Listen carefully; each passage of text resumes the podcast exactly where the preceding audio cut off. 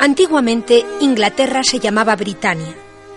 Había estado gobernada por los romanos, pero cuando estos se fueron quedó dividida en muchos señoríos que peleaban entre sí. ¿No se unirían nunca? Cuenta la leyenda que... Eh, ven, Merlín. Ya eres mayor y he de confiarte un importante secreto. Tú darás a Britania el rey que está esperando desde hace tiempo. ¿Yo? ¿Cómo podré hacer eso, padrino Alan? Eres muy joven aún, pero pronto sabrás muchas cosas. Tú serás el primer gran sabio de Britania. ¿Y cómo podré conocer al que ha de ser rey? Mañana conocerás a su padre y os confiaré a los dos grandes secretos antes de morir. Padrino, no quiero que me dejes. Mi misión en el mundo acabará mañana. Es la voluntad de Dios. Me quedaré solo. No, pero no seas impaciente. Espera a mañana. Muy bien, padrino. Esperemos a mañana. Al día siguiente se dirigieron al valle de Glastonbury y allí se sentaron a la sombra de un árbol viejo y completamente seco. De pronto escucharon el galopar de un caballo montado por alguien que dirigiéndose a ellos preguntó ¿Sabéis dónde vive José de Arimatea? En aquel momento, de las ramas del árbol comenzaron a brotar flores y más flores. Se quedaron maravillados los tres. Al fin... No cabe duda de que sois vos el que esperaba José de Arimatea. ¿Dónde está José? ¿Quiénes sois vosotros? José de Arimatea murió. Yo soy el fiel criado Alan y este es Merlín, mi ahijado. Aunque le veis tan joven, es el hombre más sabio del país. Eh, ¿Podéis decirme vuestro nombre? Me llamo Uther Pendragón. Soy cristiano porque José de Arimatea me bautizó. Él me citó en este lugar, dijo que era muy importante. ¿Y lo es? Sentaos, porque os voy a desvelar un secreto. Solo Merlín y vos lo conoceréis hasta que pueda pasar al primer rey de Britania. Me tenéis impaciente. Pues escuchad. Mi amo José de Arimatea conoció a Jesús y le quiso mucho. Después de la última cena de nuestro Señor, José guardó el cáliz que Jesús había utilizado y que estaba rodeado de luz. Es el santo grial. ¿Y cómo es que estáis aquí? Jesús vivió en Israel. Con el tiempo, José adornó el santo grial con piedras preciosas y construyó una mesa de plata para colocarlo. ¿Y alguien quería robarla? Eres listo, Merlín. Efectivamente. El santo grial. ¿Quién lo quiso robar? El prefecto de Roma. ¿Cómo conseguisteis escapar? Una voz del cielo nos avisó. Nos mandó ir hacia el mar y entonces, por orden del cielo, José puso su manto sobre las aguas. Subimos a él y llegamos a Britania. Y entonces llegamos a este valle donde mi amo clavó su vara que inmediatamente se convirtió en el árbol que veis. Cuando llegamos estaba seco. Eh, Sí, porque ahora gobierna estas tierras el cruel Vorter y el país está dividido. ¿Y por qué ha florecido? Porque os habéis reunido los dos. Es el signo que el cielo envía de que vosotros traeréis un rey a Britania. Os confío la custodia del Santo Grial. ¿Qué es lo que tengo que hacer? Lo primero, liberar a este pueblo del mal dominio de Worter. Así se hará. ¿Y después? Os aconsejaréis siempre de Merlín. Así lo haré. Ahora puedo ya morir tranquilo. He cumplido la misión que mi buen amo me encomendó. Y sin que Uther ni Merlín pudieran impedirlo, desapareció. Uther cumplió su palabra. El malvado Botter fue derrotado y sus tierras ocupadas. Pasado un tiempo, ¿Qué os pasa, señor? ¿No estáis contento? Querido amigo, quisiera tener una esposa que me diera un hijo. Recordad que él será el futuro rey de Britania. ¿Estáis enamorado? Sí, ella es la princesa Higierne de Valtrap, pero no me atrevo a pedírsela a su padre por esposa. Soy vuestro consejero. Yo lo haré por vos. ¿Lo harás, querido amigo? Sí, la princesa Higierne será vuestra esposa. Está escrito. Gracias, Merlín. Efectivamente, todo lo predicho por Merlín se cumplió y Uther desposó a Higierne. Durante el banquete de bodas, Uther y Merlín comentaban: Señor, ¿os acordáis de nuestro primer encuentro? Sí, fue en Glastonbury, bajo el árbol de blanco espino. Pues bien, allí están enterrados el santo grial y la mesa de plata, pero en su lugar yo he construido una de roble.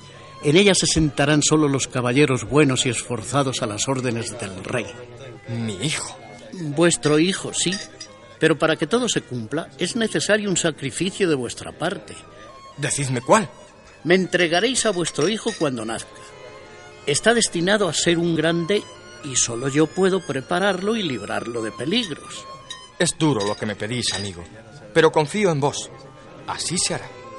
No esperaba menos. A vosotros os toca guardar el santo grial y la mesa hasta que vuestro hijo sea mayor. Así lo haré. Pasó un año y Uther e Higierne tuvieron un hijo. Le pusieron por nombre Arturo y una noche se lo entregaron a Merlín, que lo llevó al castillo de Sir Héctor de Alán. Mientras, en el castillo de Uther Pendragón, este recibía la visita de su hermano. Un criado lo anunció. Señor, vuestro hermano Ross Pendragón solicita veros. Hazle pasar. Querido hermano, he sabido que tienes un hijo y vengo a felicitarte. A mí también me ha nacido uno. Me alegro por ti, hermano, pero mi hijo tuvo una enfermedad nada más nacer y murió. Lo siento, hermano. Necesitas un heredero. Dios sabe lo que hace. Han pasado 15 años, durante los cuales Arturo ha crecido junto al que cree su hermano, Calle, instruido por Merlín, y es un joven fuerte, valiente y bueno. Uther ha muerto, y Merlín ha llevado el santo grial y la mesa al castillo del señor de London Grand para que los custodie hasta que Arturo sea rey. Un día, estando reunidos todos los nobles de Britania, el traidor Ross Pendragón les dijo: Escuchadme, nobles señores. Soy hermano de Uther Pendragón, a quien todos reconocíais como rey, aunque no hubiese sido coronado. Uther no ha dejado herederos. Por tanto, debe ser rey mi hijo Mordrecan. No contéis conmigo. Ni vos ni vuestro hijo me inspiráis confianza. Vuestra sumisión a Uther era voluntaria y nada más. No tenemos por qué reconocer a vuestro hijo. No, no claro que no. Sois unos traidores. Los traidores sois vosotros. No os obedeceremos. Cualquiera de nosotros puede ser rey. Malvados. Ya que no queréis aceptar a mi hijo por las buenas, lo haréis por las malas. Habrá guerra. Si así lo queréis, la habrá. Sí, sí. sí, la guerra. La guerra. Señores, por favor, no derraméis más sangre britana. Dios no quiere la lucha, mucho menos entre hermanos. Que reconozcan por rey a mi hijo. Nunca lo haremos. No es bueno, yo le conozco. Entonces, habrá guerra. Señores, hay una solución. Seguidme. ¿Dónde nos lleváis, señor obispo? A la catedral. He de enseñaros algo que llamará vuestra atención.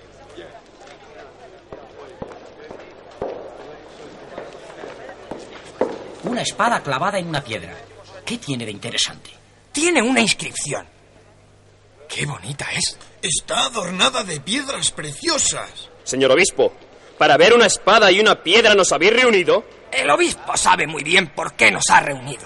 Dejad que hable el señor obispo. Nada podemos perder con Sí, él. claro. Nada. Yo no estoy dispuesto a perder tiempo. Señores, lo que se decide aquí es el futuro de Britania. Escuchad. Oíd lo que se lee en esta inscripción. Soy la espada Excalibur. Solo podrá ser rey de Britania quien logre arrancarme de la roca. Decidid ahora, o seguir luchando o participar en la prueba. Debemos participar. El que la saque será el rey. Sí, sí. ¡Sí! El rey. Sí, sí. Antes de que comience la prueba, ¿prometéis reconocer como soberano al que triunfe en la empresa? Lo prometemos. Sí, Sí, lo prometemos. Lo prometemos. Hijo, tú serás el primero. Sí, padre. Se acercó a la espada. Todos estaban expectantes. Tiró de ella con todas sus fuerzas, probó una y otra vez, pero No sale, padre. Tira, hijo. A ti te corresponde ser el rey. pero todos los esfuerzos resultaron vanos. A continuación fueron probando uno por uno todos los grandes caballeros. Pero todo fue inútil. ¿Por qué nos han invitado a venir aquí? Yo ya estoy cansado de perder el tiempo. ¡La espada no sale! Este es mi hijo Arturo. También él puede hacer la prueba. Adelantaos, Arturo. No tengáis miedo. Arturo llegó hasta la espada. La cogió con una sola mano y sin hacer ningún esfuerzo, la Excalibur brilló ante todos fuera de la roca. ¡La ha sacado! Sin esfuerzo alguno. Estaba hecha para él. Tomad la espada, padre. Me arrodillo ante ti y te saludo. Arturo, rey de Britania. Recibe el homenaje de padre para ti sin serlo. Tú eres hijo de Uther Pendragón y de la reina Igiar. Nobles señores, señores de Britania, el hijo de Uther no murió al nacer. Yo mismo le llevé al castillo de Sir Héctor para que cumpliera su destino y para evitar que fuera asesinado. Señores, ¡viva el rey! ¡Viva el rey! ¡Viva el rey! ¡Viva! Señores varones, mi hijo y yo no aceptamos a este impostor. No es hijo de mi hermano, sino de Sir Héctor. Lo de la espada ha sido un truco preparado por Merlín. Rospendragón, faltáis a la palabra dada. No hay pruebas de que este joven sea hijo de mi hermano. Todo cuanto ha dicho Merlín es cierto. Es Arturo, mi hijo. El asunto no ofrece duda. La reina Higierne ha confirmado las palabras de Merlín. Y Arturo ha sacado la espada. Es nuestro rey. ¡El obispo tiene razón! ¡Arturo es rey de Britania!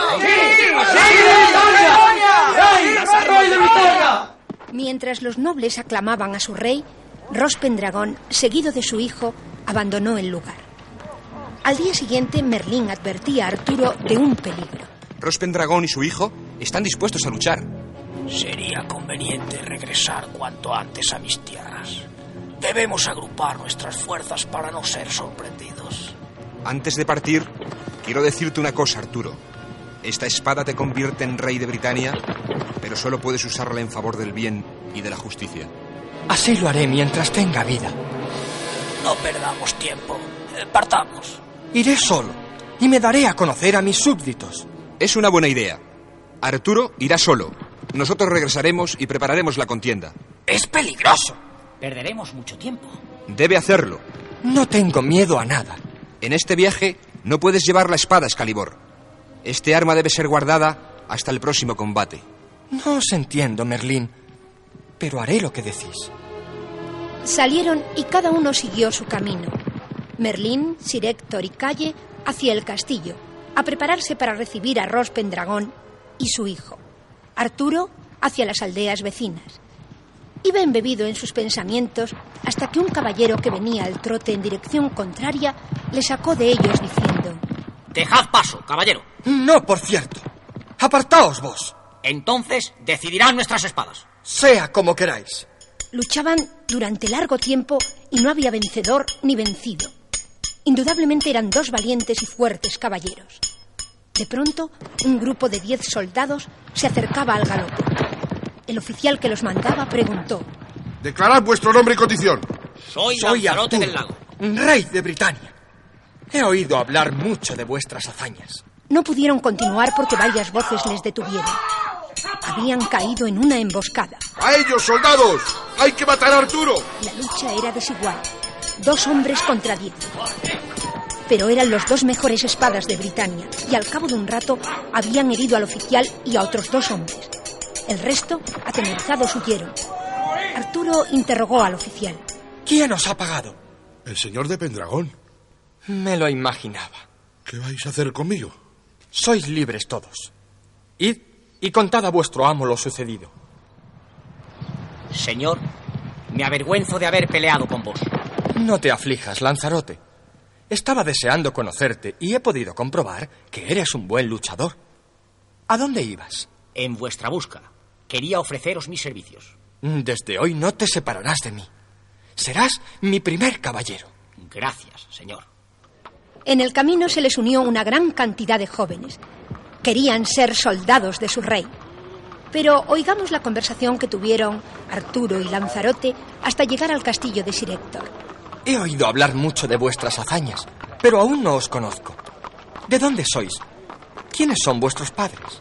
Nací en la región de Gales. Mis padres fueron Fran y Eleanor.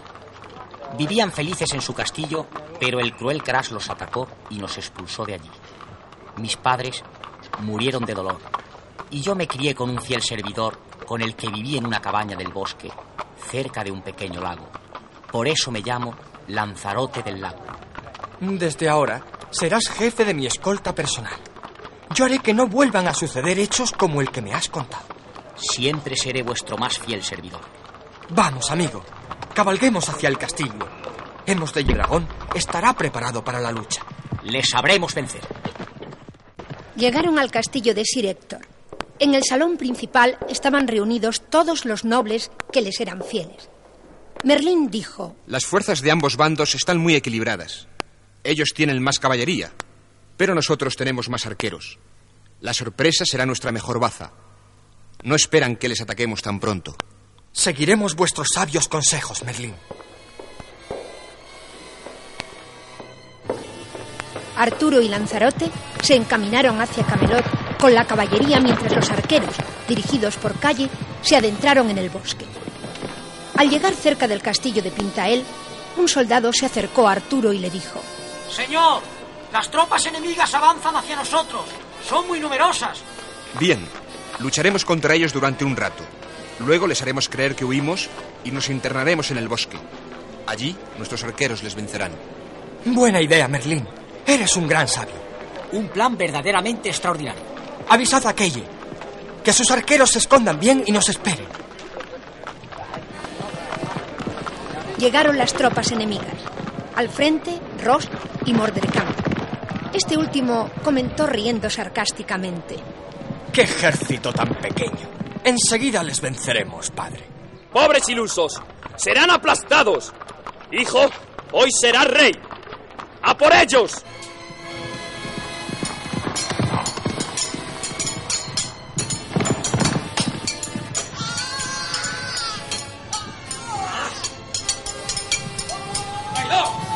¡Retirada!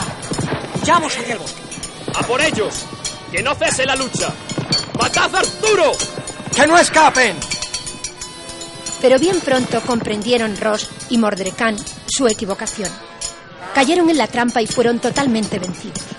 Los soldados se entregaban a sus vencedores. Mordecán lloraba ante el cuerpo de su padre muerto en la lucha. Podéis llevaros a vuestro padre, primo Mordecán. Yo no tenía nada contra él, pero tuve que luchar porque no quería reconocerme como rey de Britania. Sois libre, y también lo son vuestros soldados. ¡Por el rey Arturo! ¡Arturo es nuestro rey! ¡Viva Arturo! Perdonadme, quisiera ser desde ahora un caballero vuestro. Levantaos, Mordrecán. Será como decís. No puedo olvidar que sois mi primo. Pero, señor, es vuestro más terrible enemigo. Era nuestro enemigo, Lanzarote. La victoria lo cambia todo. Gracias, Arturo. Nunca olvidaré vuestra generosidad. Tuya es la victoria, Arturo. Te pertenece desde ahora el castillo de Pintael que fue de tu padre. En él naciste. Sí, Merlín. Entraré en él y dedicaré un homenaje a mi buen padre. Mi madre, la reina Higierne, irá conmigo y vivirá en él. Pero yo quiero construir en estos llanos un castillo nuevo, el castillo de Camelot. Será la residencia del rey de Britania y de su corte. Así se hará, Arturo. Estaba escrito. En el castillo de Pintael, Merlín contó a Arturo todo lo referente al Santo Grial y a la mesa redonda. Recordemos que la guardaba el señor de León Don Gran, fiel vasallo del padre de Arturo, y que no había participado en la lucha porque era ya viejo y no estaba enterado de las noticias del nuevo rey. Pronto entregaría al rey de Britania los preciados tesoros. El señor de León Don Gran tenía una hija, Ginebra, joven, de ojos azules, rubia y muy bella. Todo era felicidad y alegría en el castillo. Pero un día la paz se vio turbada. Un criado del señor de León Don Gran llegó apresurado ante él y le dijo: Señor, Un ejército numeroso avanza hacia el castillo en son de guerra. ¡Pronto! ¡Que se preparen todos los caballeros! ¡Saldremos a luchar! Lástima no tener un hijo. Soy ya viejo y mis fuerzas no son muchas, pero intentaré salvar a mi hija y a mis fieles servidores. Se prepararon todos para el combate. Levantaron el puente levadizo y salieron a dar la batalla. Desde lo alto del torreón, la joven Ginebra y sus doncellas se dispusieron a seguir la lucha. El combate fue terrible. El señor de Leondongrán y sus capitanes luchaban con valor, pero el enemigo era muy superior. Ya retrocedían, ya se acercaban a los fosos, estaban perdidos, no podrían resistir. Ginebra desde el torreón sentía su corazón angustiado. De repente resonó un clarín de combate. Un ejército se acercaba al galope. Al frente, un caballero majestuoso que llevaba una espada de extraordinario brillo y cuya empuñadura iba repleta de piedras preciosas. Aquella espada se haría famosa con el nombre de Excalibur. ¡Vienen en ayuda de mi padre! ¡Qué bien pelean estos caballeros! Hacen huir a nuestros asaltantes. ¡Nos han salvado! Vamos, bajemos al patio. Daremos la bienvenida a nuestros salvadores. ¡Padre! ¿Estáis herido? No es nada, querida hija. Gracias a este caballero y a su ejército. Señor, siempre os estaré agradecida por haber salvado a mi padre. El esfuerzo ha merecido la pena, pues me ha permitido ahora contemplar vuestra belleza. Venid, caballero, permitidme teneros como huésped. Vos y vuestros capitanes cenaréis conmigo. Vuestros soldados serán atendidos por mis vasallos. No os conozco, señor, pero desde ahora consideradme como vuestro más humilde siervo. Así ha de ser, señor de León Don Gran. Y más cuando conozcáis el nombre de vuestro Salvador. Mi buen amigo Merlín, ¿a qué se debe la feliz casualidad de vuestra visita? ¿Vos también veníais con nuestro Salvador? Sí, vuestro Salvador no es otro que Arturo, hijo de vuestro amigo Uther Pendragón, y que es ya el primer rey de Britania. Veníamos a vuestro castillo eh, para que nos entregarais lo que os confié en depósito. Señor, consideradme vuestro más fiel vasallo. Pedidme lo que queráis. Tenéis una hija muy bella, señor de León de Gran. Os la pido por esposa. Será la reina de Britania. Eso no me corresponde decirlo a mí, sino a ella. Ginebra, ¿aceptas por esposo a Arturo, rey de Britania? Sí. ¡Viva la princesa Ginebra! ¡Viva Arturo! ¡Viva nuestro rey! Vos, Merlín, ¿no decís nada? Estaba escrito. Tenía que ser así. No me sorprende porque yo lo sabía. El castillo de Camelot se construía rápidamente. Mientras, Arturo, Lanzarote, Calle y muchos otros caballeros que se fueron uniendo a su rey acometieron grandes empresas, entre ellas la conquista del castillo de los padres de Lanzarote. Pero Lanzarote no quiso quedarse a vivir allí. Dejó un administrador y siguió combatiendo junto a su rey. Cuando llegó el mes de mayo... Merlín, mi castillo ya está terminado. Dentro de dos días lo inauguraremos y fundaremos la Hermandad de la Tabla Redonda. Señor, se hará como decís. Estaba escrito. Me siento emocionado. Ese día será grande para Britania.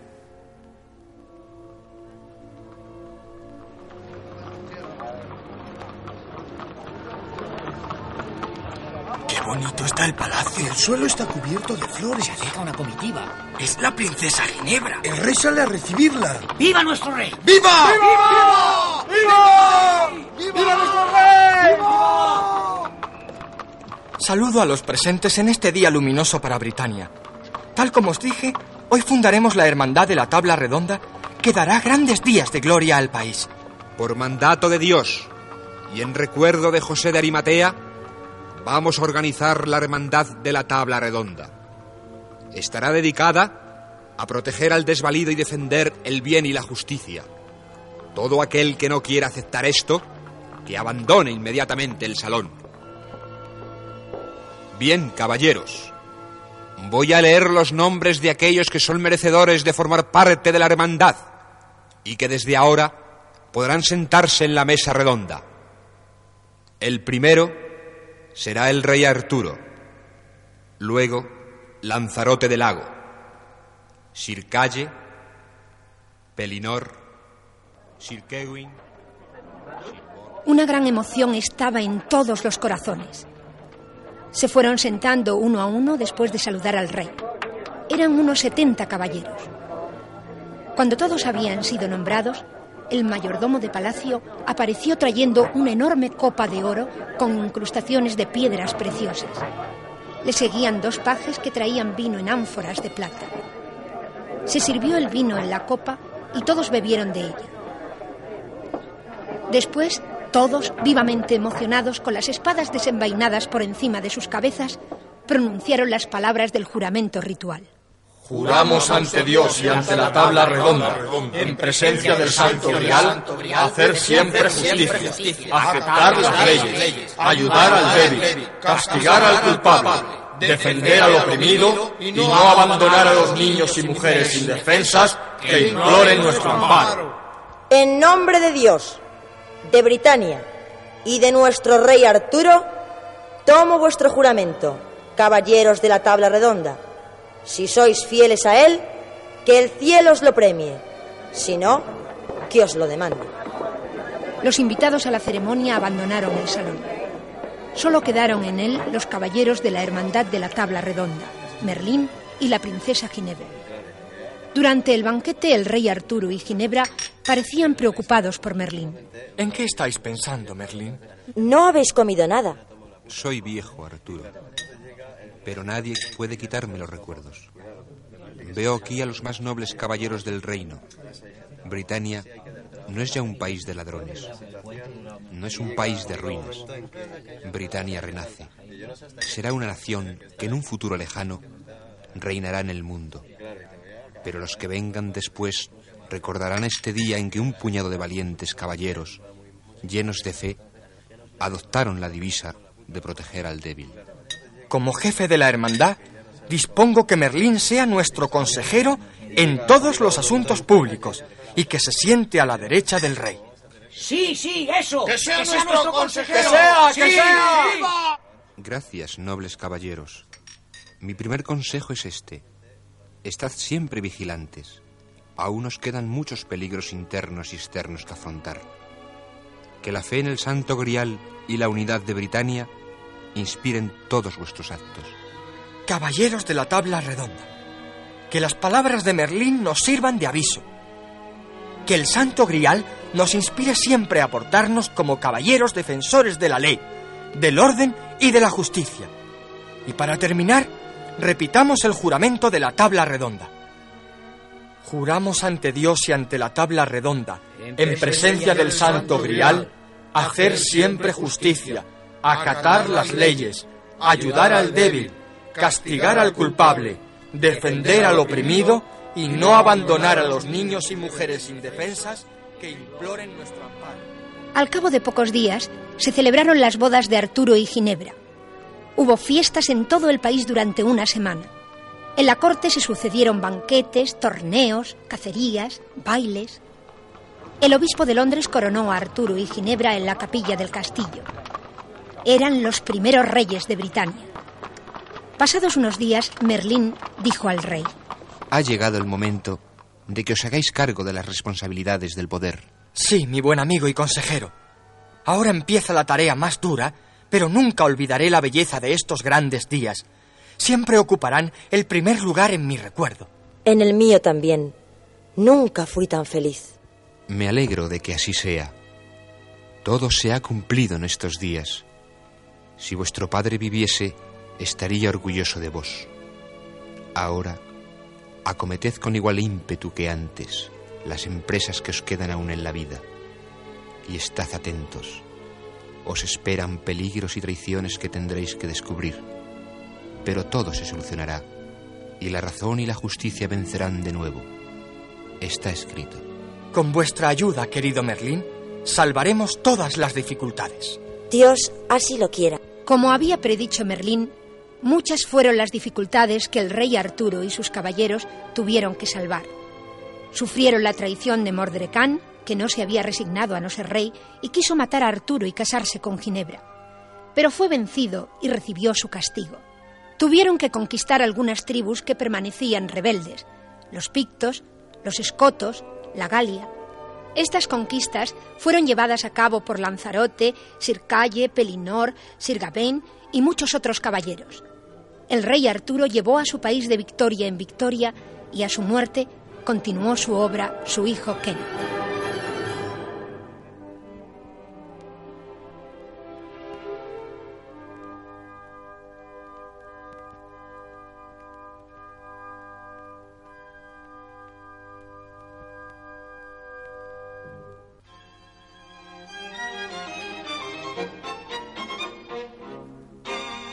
Acabado nuestra historia. Quizá os preguntéis, ¿sucedió de verdad? Bueno, es difícil, pero intentaré explicároslo. Todos los pueblos han amado y contado las historias de sus héroes. Antiguamente las cantaban los juglares de castillo en castillo y de pueblo en pueblo. Después se fueron cargando de fantasías y de hechos extraordinarios porque a todos nos gusta mucho exagerar, y así, poco a poco, se fueron convirtiendo en leyendas que nos hablan de personas nobles y valerosas que lucharon por el bien y la justicia. De Inglaterra nos ha quedado esta historia del rey Arturo, o Artus. En Francia se cuentan las hazañas de Carlomagno y Roldán. En Alemania, un héroe importante es Siegfried. ¿Y España? Nosotros contamos con las hazañas del valiente y fiel Cid Campeador. Leedlas. Os gustarán.